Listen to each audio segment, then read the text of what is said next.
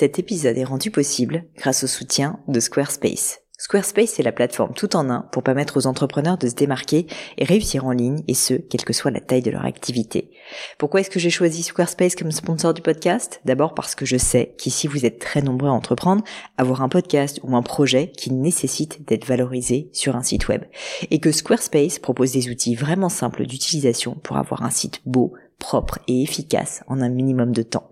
Quelques exemples de fonctionnalités, des templates de sites web personnalisables et adaptatifs pour créer des sites beaux et design en un temps record, l'outil email, le nerf de la guerre pour développer votre activité et communiquer avec vos clients, ou encore leur outil SEO intégré pour émerger sur Google sans être un produit métier.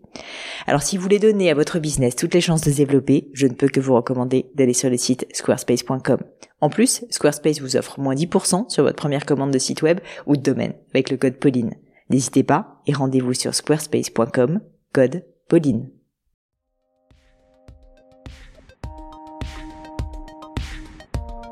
Hello à tous, ici Pauline Agneau et bienvenue sur mon podcast. Pour un dimanche sous le sceau de l'inspiration, je vous laisse découvrir un extrait de mon interview à venir dès demain matin.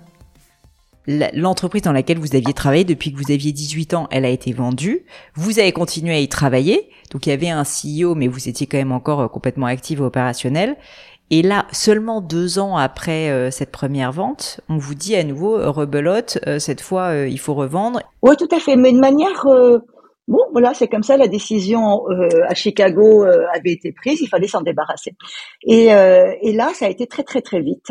Euh, je, suis, je, suis, allée voir mon, mon, expert comptable qui me, qui me conseille depuis toujours et qui conseillait maman, qui me dit écoute, euh, voilà, on n'a pas, t'as pas d'argent, euh, mais euh, je vais t'aider à reprendre. Donc tout de suite, il m'a, il a demandé à notre fabricant de cuir euh, de, de venir me soutenir.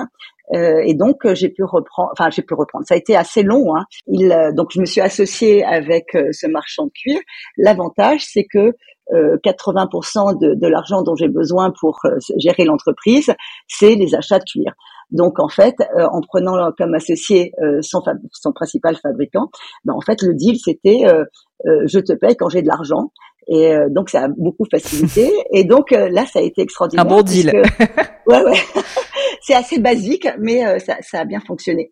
Et, euh, et, donc là, ça a été extraordinaire parce qu'en fait, j'avais en face de moi euh, que des, des comptables, enfin de la partie américaine, des comptables, des, des gens qui avaient donné en effet de l'argent à maman.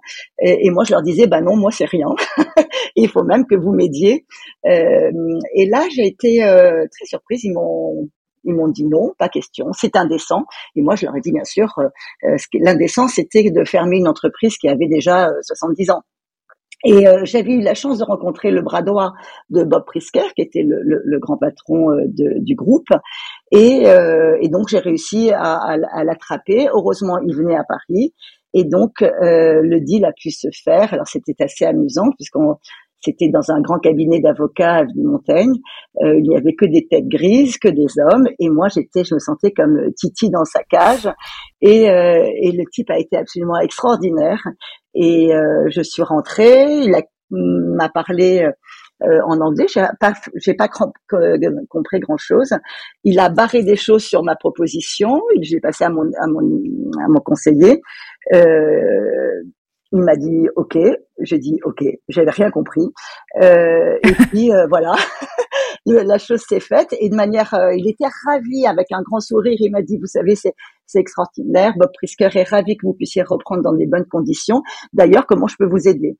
Et euh, là, je lui dis, bah écoutez, l'activité de gantry c'est très saisonnier, donc ça serait bien que, puisqu'en fait, je ne reprenais que le stock, la valeur du stock. Euh, que je puisse vous payer dans un an, deux ans, trois ans. Et là, il me dit, oh, écoutez, super. Et donc, ce qu'il avait barré, c'était euh, tout le stock était au-delà des deux ans. Euh, donc, il a encore baissé la valeur.